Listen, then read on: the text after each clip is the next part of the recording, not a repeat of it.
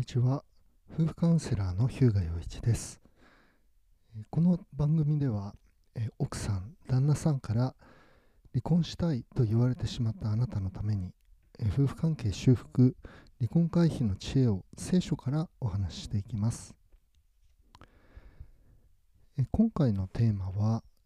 あ、えー、ごめんなさい。この、えー、番組の概要欄にですね私がご提供している、え無料の、え離婚回避の動画講座の、えご案内が載せてあります。また、えカウンセリングなど、え私がご提供している、えサポートに関する情報が載っているウェブサイトのリンクも載せてありますので、興味のある方はご覧ください。はい、えー、今回のテーマは、心を癒す方法、祈り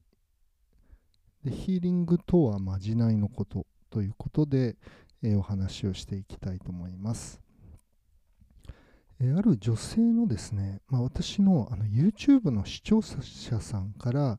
えーとまあ、公開のコメントという形で、えー、質問がありましたので、えその質問に今回は答えていただきたいと思あ答えさせていただきたいと思います。えー、ちょっとですね、あの、まあ、長いんですけれど、えー、背景がわかると思うので、えちょっと紹介させていただきます。え聖書の御言葉がいつも助けになっています。え夫の女性関係でいろいろあったものですと、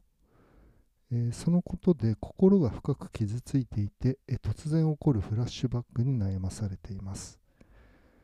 え女性関係は終わっているのに自分だけ過去の事例に悩まされて前に進めない状態です。という、えそのような状態の方ですね。で、これあの YouTube の公開コメントですので、えー、とこのあの音声で読んでもあの動画でご紹介しても問題ないあの内容になっていますので、えその点ご了承いただきたいと思います。で、ここからが質問なんですけど、えーと、ヒーリングや気のエネルギーなどは大きな意味での占いにあたりますか？これ、えっと、私がですね、聖書占いを禁止しているというあの動画に対して、このコメントの質問があったんですね。ですので、あのその背景でこの質問があるということです。で、えー、ある夫婦間夫婦問題専門の心理カウンセラーに出会いました。問題解決のためには、まずあなたの心が癒されないと、その問題やフラッシュバックする辛さや、夫婦としても向き合うことが難しくてできないと断言していました。えめちゃくちゃ怪しそうなんですが、これも一種の占い的なことにあたりますが、聖書には癒しをされていた方や、今でもペンテコステ系の教会などでは似た感じのことがあると聞いたことがあります。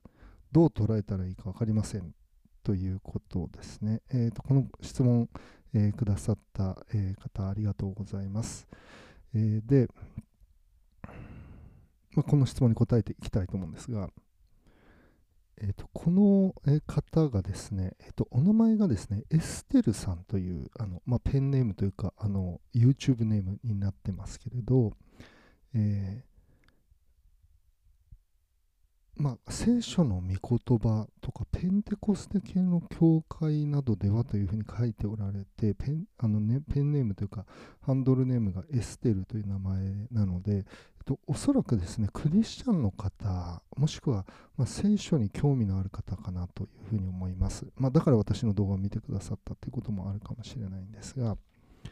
えー、非常にま混乱されているというか、まあ、このカウンセラーと出会いがあったとかっていうことなので、えー、そういうものもちょっとうまく判断できないということがあると思いますので、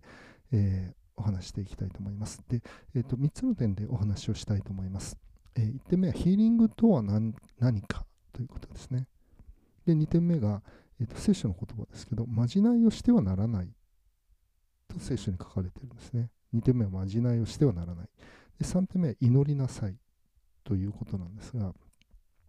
えこれをですね、あのまあ、聖書の言葉から取っています。ヤコブの5章の13節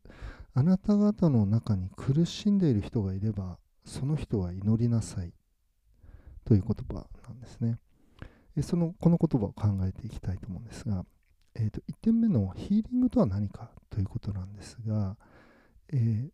とですね、ヒーリングっていうのは、あの、英語なんですよね。もともとは。で、えー、癒しということです。でなぜ、えー、癒しと言わずにヒーリングというかということなんですけれど、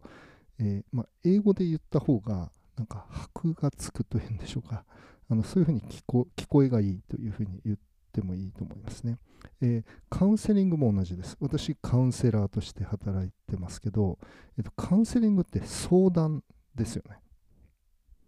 まあ、面談というふうに言ってもいいかもしれないですけど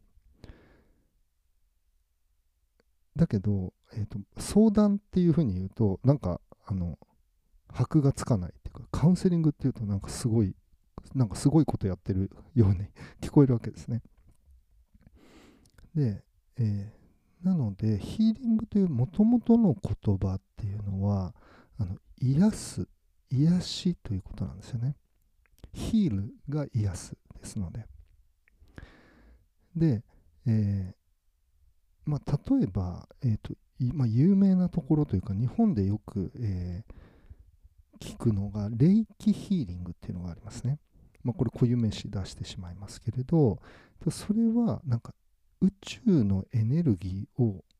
流すという考え方なんですよね。で、えー、とそれが一つのあの何て言うんでしょうあの有名なやつなので取り上げてますけれど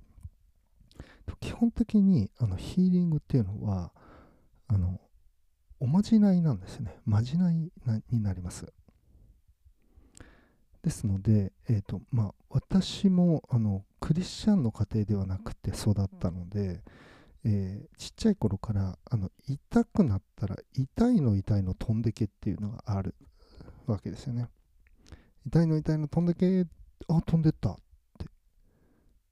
でそれ聞くとなんか痛くなくなったような気がするというこれあの一番分かりやすいおまじないですね。で、えーとこれをお金をもらってやってるっていうのがこのヒーリングになります。ちょっとあの本当にバカにしてるみたいで申し訳ないんですけれど、まあ、まじないなんですよね。で、まじないの効果っていうのは、あのそうなった気がするわけです。痛くなくなった。痛いの痛いの飛んできやってもらうと、痛くなくなったような気がするわけですね。ですから別の言い方をするとあの気のせいで痛いと思っているものは取れるっていうことなんですよね。気のエネルギーとかその気持ちの持ちようということなんですよね。ですのでおまじないが効く程度には効くっていうことなんです。で占いに当たるのか、えヒーリングや気のエネルギーの大きな意味での占いに当たりますかっていうこの質問に対する答えなんですけれど、えーとまあ、似たようなものだということなんですよね。あの占いをしてはならないまじないをしてはならないというふうにあの続けて、まあ、レビキの19章のところですけれどあの語られています。ですので、えまあ、同じ種類のものとして神様は、まあ、同じというか似たような種類のものとして神様は続けて語っておられるわけですね。えー、レビキの19章の26節です。えー、まじないをしてはならない、占いをしてはならないというふうに。ですので、えっと、占いというのは、まあ、未来を占うということなので未来を知るということが、まあ、基本的な考え方なんですよね。でまじないというのはあの未来を知るということではなくて、えー、まあ何て言うんでしょうねこの願うことをあの自分の力というかまじないの力で願うことを実現させる、まあ、心が癒されるということフラッシュバックがなくなるようにということを、え、願っていることを、まあ、あの何かしらの力に働きかけて、えー、実現させようとすることだというふうに言っていいと思うんですね。でそれが、えー、ヒーリングの、まあ、本質的なもの。だから占いとは少し違うというふうに言うことができますね。ただここで書かれているようにあのご質問の中で言われているように、まあ、広い意味での大きな意味での占いにあたりますかというのは、えっと、人間の力で、まあ、将来を知ろうとしたり何か大きな効果を、えー、まあ、部を超えた効果っていうふうに言ってもいいかもしれないですけどそういうものを、えー、得ようとするという意味では、まあ、占いまじないは同じカテゴリーに入るというふうに理解することができると思います。ですのでヒーリングとは何か？ヒーリングとはまじないだということですね。で2点目ですけど、まあ、今読みましたけど、えー、まじないをしてはならないというふうに、まあ、聖書は、えー、教えているわけですね。でこれは、えー、なぜかということなんですけれど、えなぜまじないをしてはならないのかっていうことを考えるとそれは、えっと、人間の領域を超えてるということなんですよね。ですから、えー、まあ例えば恋のおまじないとかあるじゃないですか。相手が自分を好きになるようにみたいな。でそういうことはしてはいけないということなんですよねでそれは、えー、神様以外のものに頼るまもしくは人格的な神様を認めないということになるわけですね。ですから、えーと、人間が部を超えて、えー、影響を与えることができないはずのものに何か影響を与えることができるかのように、えー、振る舞うということなので、まあ、この神様との関わりにおいて、まあ、神様との関わりを破壊するというふうに言っていいわけですね。ですからあの聖書は常に私たちと神様との関わりが正しくあることそれが、ま、私たちの幸せであり祝福なんだということを教えているわけですねですから、えーと、このようにふうにこんなふうに書かれている箇所もあります。イザヤ書の3章ですけれどあ、まあえーと、イザヤ書の2章の22節からですね。まあ、この全体、まあ、2章の最初からずっと流れで読んで、もしお時間のある方は読んでいただきたいんですけど、えー、2章の22節人間に頼るな、鼻で息をする者に、そんなものに何の値打ちがあるのか、あるか。誠に見よ、万軍の主、主はエルサレムとユダから、支えと頼みになるものを除かれる。すべての頼みのパン、すべての頼みの水、勇士と戦士、裁き人と預言者占い師と長老五十人隊の長と身分の高い者助言者と賢い細工人巧みにまじないをかける者をというふうに書いてあるんですね、まあ、最後にまじないをかける者というのも出てきますけど、えー、勇士とか戦士とか、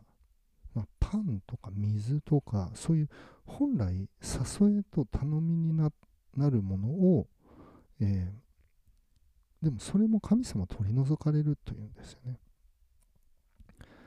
で基本的には、まあ、人間に頼るなと神様は教えているわけです。でじゃあどなたに頼るべきかというとこのヤコブの5章の13節ですね。あなた方の中に苦しんでいる人がいればその人は祈りなさいというふうに書かれています。ですので、えー、本当に頼るべきお方に頼るということ。でそれが祈りという形で現れるんだ。ということなんですね。でこれは、えー、まあ、詩篇旧約聖書の詩篇を見るとよく分かりますけど、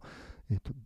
詩篇のな詩篇というのは祈りのあの祈りが載ってるんですね。でその中でものすごく赤裸々な自分の気持ちを神様の前に注ぎ出していくということがあるわけです。でその時に癒されていく、まあ、この心の傷というのは癒されていくんですね神様が私の願い私の痛み私の苦しみを知っていてくださるでその中でその痛みは癒されてそして前に進むことができるようになるということなんですね。ですから、まあ、これはあの、まあ、時間の関係であのあまり詳しくは見れないですけれどこのヤコブの、えー、5章の、ま、前後関係というか文脈を見てみてもよくわかりますけれど、えー、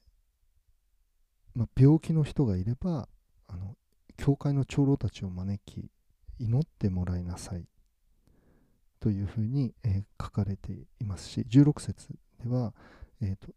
あなた方は癒されるために互いに罪を言い表し互いのために祈りなさい。と書かれてるんですね。でこれ罪を言い表す自分の罪。そして、まあ、ご主人の罪ということもこの女性の方にとってはあるわけですけれど。罪を言い表すそして祈るということが、まあ、癒されるということなんですねでこの癒されるというのは14節を見ると病気の人ということがありますので、えー、まあ、基本的にはあの肉体的な病気のことを指していると理解することができますけれど、まあ、心の傷というのもあの含んで考えていいだろうというふうに思いますね。理解することが、まあ、当てはめる、適用することができると思います。ですので、ヒーリングとはまじないのことですから、そのまじないをしてはいけない。で、まじないをしてはいけないけれど、苦しかったらどうすればいいのか。それは、祈って神様に心の内を打ち明けていく。願いを打ち明けて助けていただくということになるわけです。はい。ということで、え今回は心を癒す方法、祈り、ヒーリングとはまじないのことということでお話をしました。冒頭にも申し上げましたけれど、えこの番組の概要欄に、私が無料でご提供している離婚回避の動画講座のリンクが載せてあります。また私のウェブサイトのリンクも載せてありますので、カウンセリングなどに興味のある方はご覧ください。それでは今日はここまでにしたいと思います。ありがとうございました。